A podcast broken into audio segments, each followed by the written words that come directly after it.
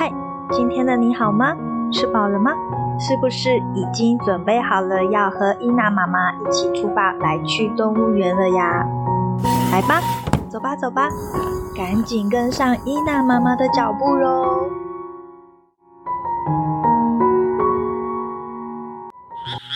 在黑夜中的动物园，动物们纷纷聚集起来，准备要来一场音乐派对喽！好喽，各位小朋友、大朋友们，让我们搭上梦幻列车，走进动物的世界，来认识和我们一起居住在地球上的动物朋友。用心聆听每一个声音，感受这个宇宙所带给你的声音响应。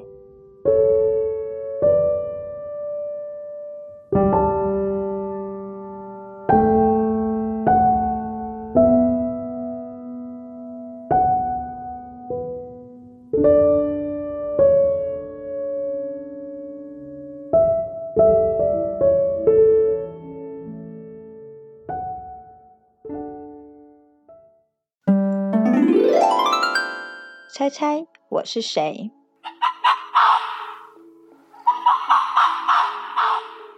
欢迎我们今天的动物朋友——北极狐。北极狐又可称为雪狐或白狐，居住在寒冷的北极冻原地区，是常见的小型犬科动物。北极狐分布于北冰洋的沿海地带。及一些岛屿上的苔原地带，不过也并不是全然生活在北极的。在这个品种之内，又依各地的气候和生态条件而有地区性的差异。生物学家通常将北极狐区分为两种生态型，虽然它们都隶属于同一个品种，但是。海洋生态型的北极狐以海洋生物为食，与生活方式和以小型猎食动物为主食的旅鼠生态型截然不同。从它们的体型、体重，往往可以看出两种生态型的差异。同时，巢穴的数量、大小也不尽相同。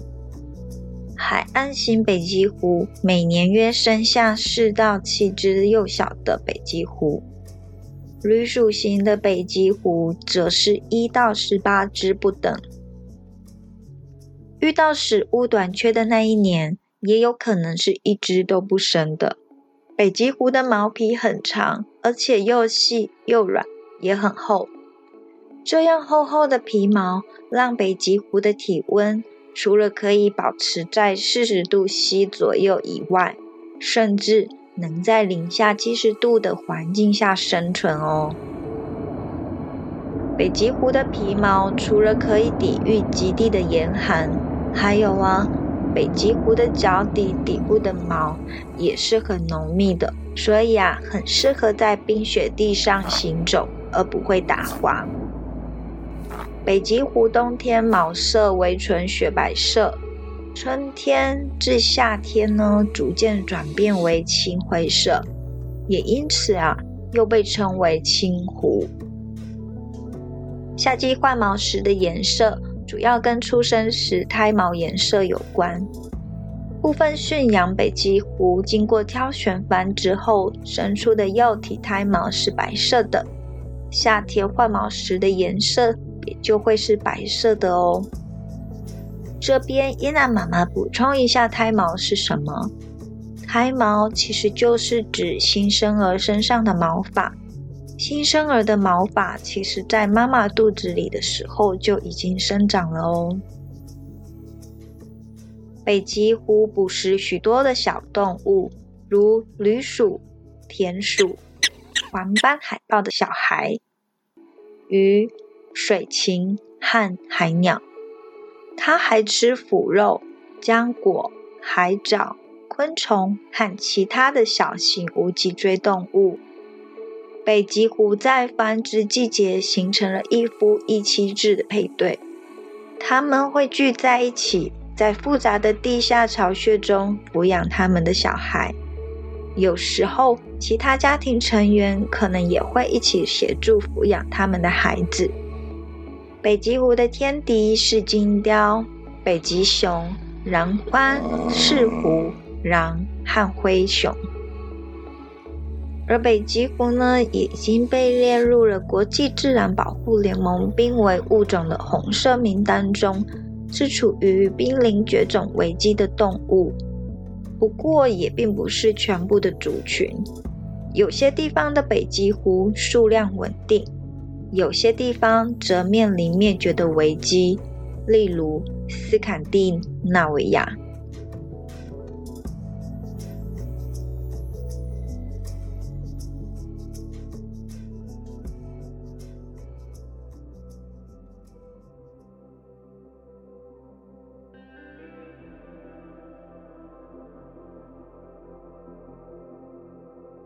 小知识时间。据科学研究报告指出，北极狐平均一天能行进九十公里，可连续行走数天。而且研究还发现，北极狐还能够导航行进数百公里都不是问题。北极狐会在冬季的时候离开他们的巢穴，迁徙到六百公里外的地方。在第二年夏天返回家园。北极狐每年会换毛两次，在冬季的时候，北极狐的皮毛甚至比北极熊的皮毛还保暖呢。不过，北极狐也因为这身美丽又保暖的皮毛，因而被人类大肆的猎杀。这样的确是非常残忍，也是非常不应该的事。毕竟，北极狐的美丽皮毛并不是因为人类而生的吧？我们是不是更应该用欣赏和珍惜的心角度来对待这样一个美丽的生物呢？不过提到北极熊，伊娜妈妈这边补充一点：当在夏天食物丰盛时，北极狐会把部分食物储存在它的巢穴中。冬天，当巢穴所储存的食物被消耗殆尽时，北极狐就会跟踪北极熊，捡食北极熊所吃剩的食物。所以，冬天北极熊身后啊，总会看到有两三只的北极狐在悄悄的跟踪。这样的感觉还真的挺有趣的呢。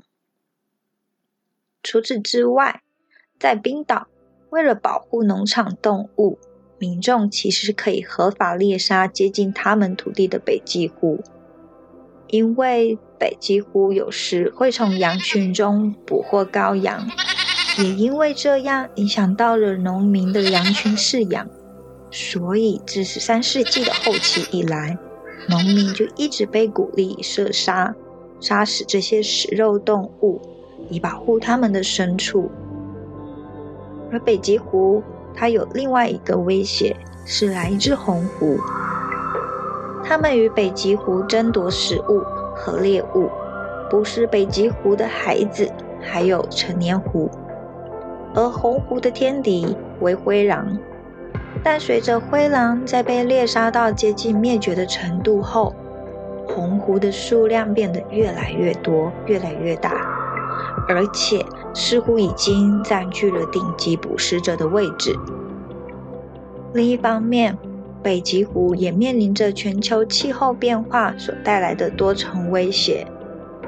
这些威胁中最重要的可能是胎源栖息地的丧失。由于气温升高，来自南方的新植物物种在这个地区定居。而预计大面积的胎源栖息地将慢慢的被北方森林所取代。据我们所知，森林栖息地其实是非常不适合北极狐生存的。同时，旅鼠等重要猎物物种的任何减少，都可能对北极狐的生存产生着重大的影响哦。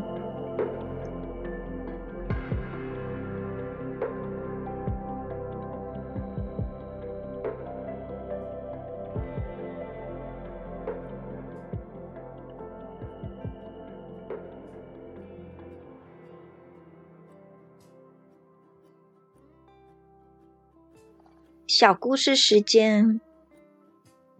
关于北极狐和狐狸，这里伊娜妈妈有收集到一些小趣闻，我想在这边截取一个小故事来分享给你们听。若是还有兴趣知道更多的朋友，我也会将相关网站连接放在资讯栏里哦。以下这是一个有关于想迁徙的北极狐母子的故事，我们就来听听看吧。太原的夏天到了，红喉花、银莲花、龙胆花、紫虎龙草蓬勃的生长着。驯鹿、雪兔、旅鼠、北极狐忙碌的养育着他们的儿女。有一天，北极狐妈妈带着小北极狐在太原上寻找食物，走着走着。一阵细微的窸窣声传到了小北极狐的耳朵里，小北极狐高兴地喊道：“妈妈，妈妈，我听到旅鼠的声音了！嘘，不要这么大声说话，我们悄悄地走去看看吧。”北极狐妈妈示意小北极狐。不要大声说话。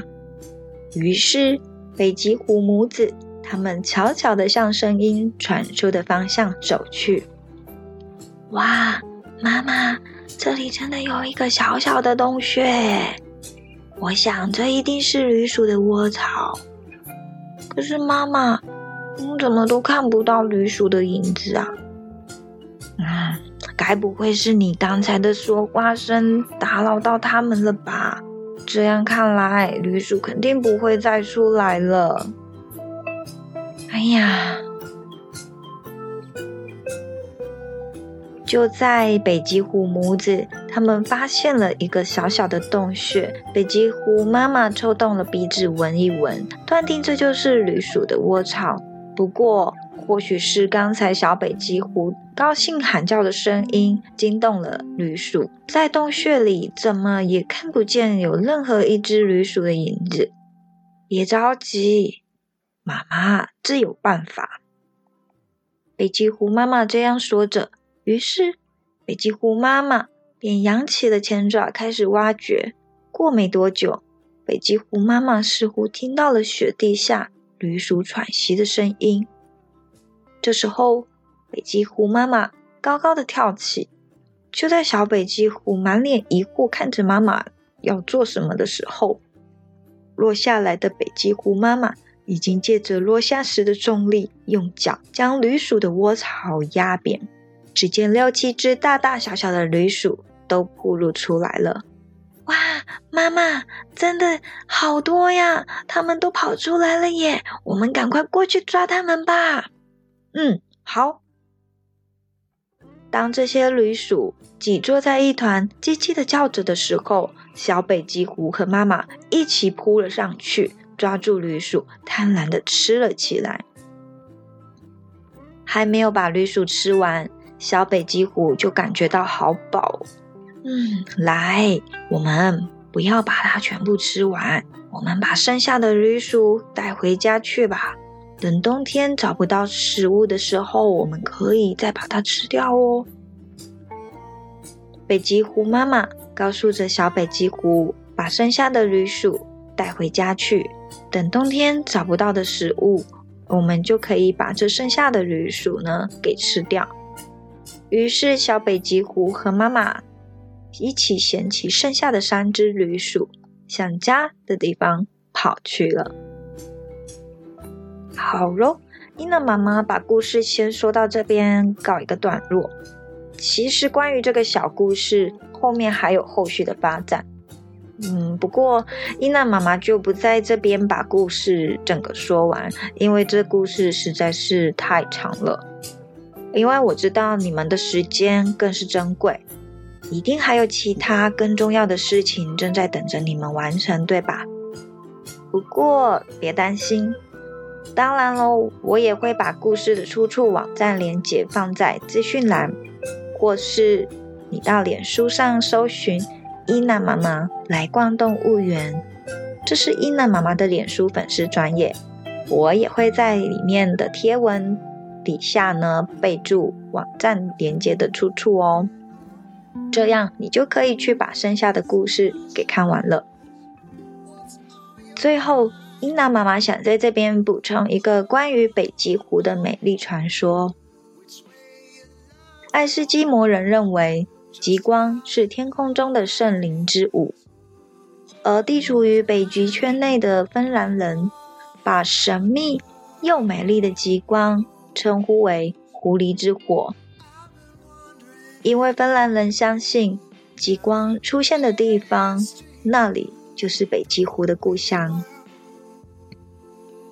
古时的芬兰人相信，北极光是狐狸奔驰在冻土带上摩擦产生的火花，映射在天际上。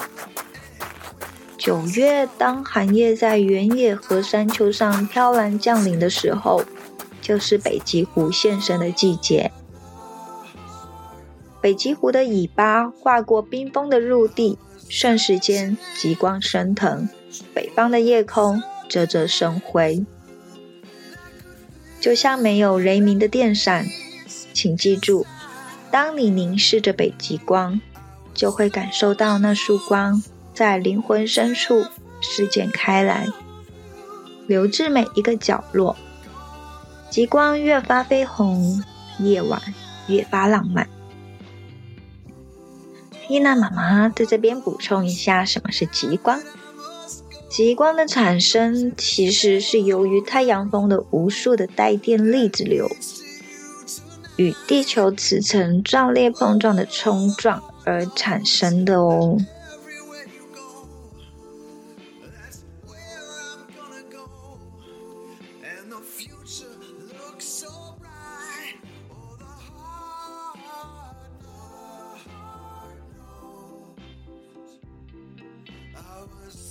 searching, for that soul.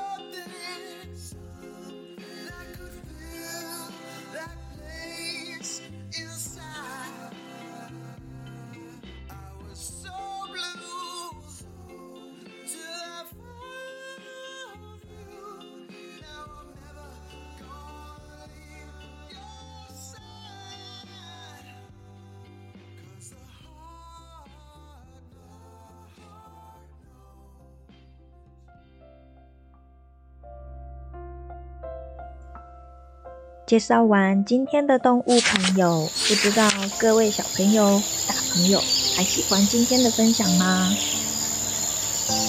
还是你有更有趣或是更棒的想法想表达？好喽，各位小朋友、大朋友，该回家睡觉喽。那我们下次再见喽，拜拜，晚安。对了对了，还有。别忘了要记得帮忙伊娜妈妈按下订阅、关注的按钮哦，这样才不会错过任何伊娜妈妈的有趣分享哦。